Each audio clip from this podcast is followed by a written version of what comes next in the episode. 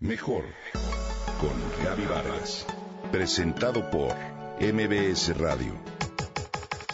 Mejor con Gaby Vargas.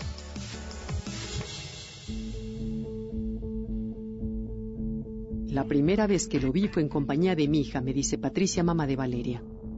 El sándwich de Mariana me hizo reflexionar profundamente sobre el ciclo de violencia intrafamiliar y los patrones de vida que experimentamos.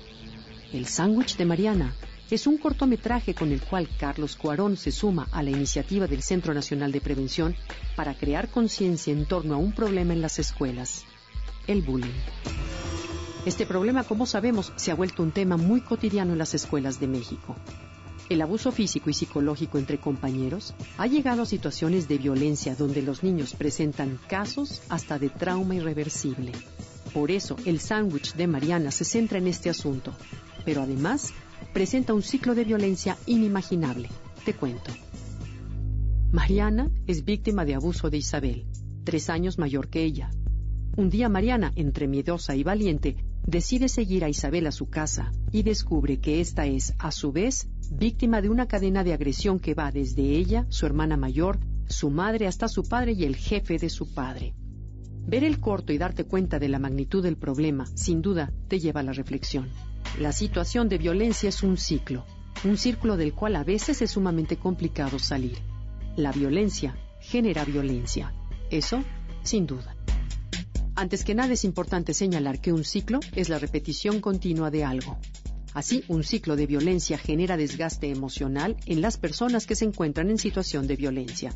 Les genera debilidad, vulnerabilidad para afrontar la problemática y luego, por eso les resulta más difícil salir de esta. Investigaciones recientes indican que aunque determinados factores biológicos y elementos individuales explican parte de la predisposición a la agresión, más a menudo los factores que la originan son familiares, comunitarios, culturales, que generan ambientes en el que favorecen el surgimiento de la violencia.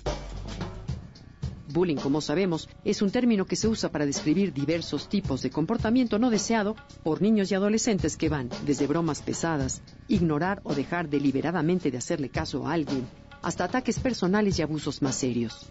Lo más grave del asunto no es la acción en sí, sino los efectos que origina entre sus víctimas. Así como vimos, un abusador o un buleador es alguien que por lo general fue víctima de abuso en maltrato físico o mental cuando era niño y que quizá fue testigo de ciertos abusos. Cuando no es una persona que acepte responsabilidad de su coraje o de sus acciones, su culpa la transforma como defensa y niega a toda costa la gravedad del abuso.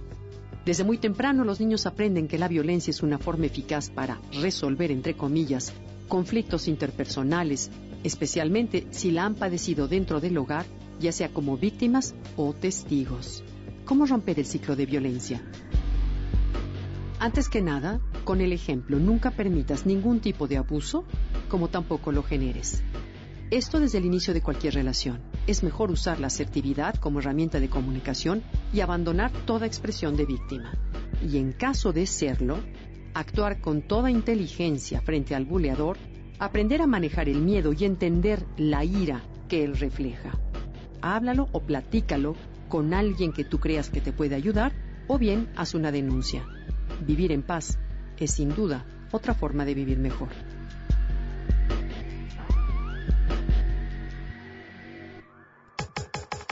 Comenta y comparte a través de Twitter.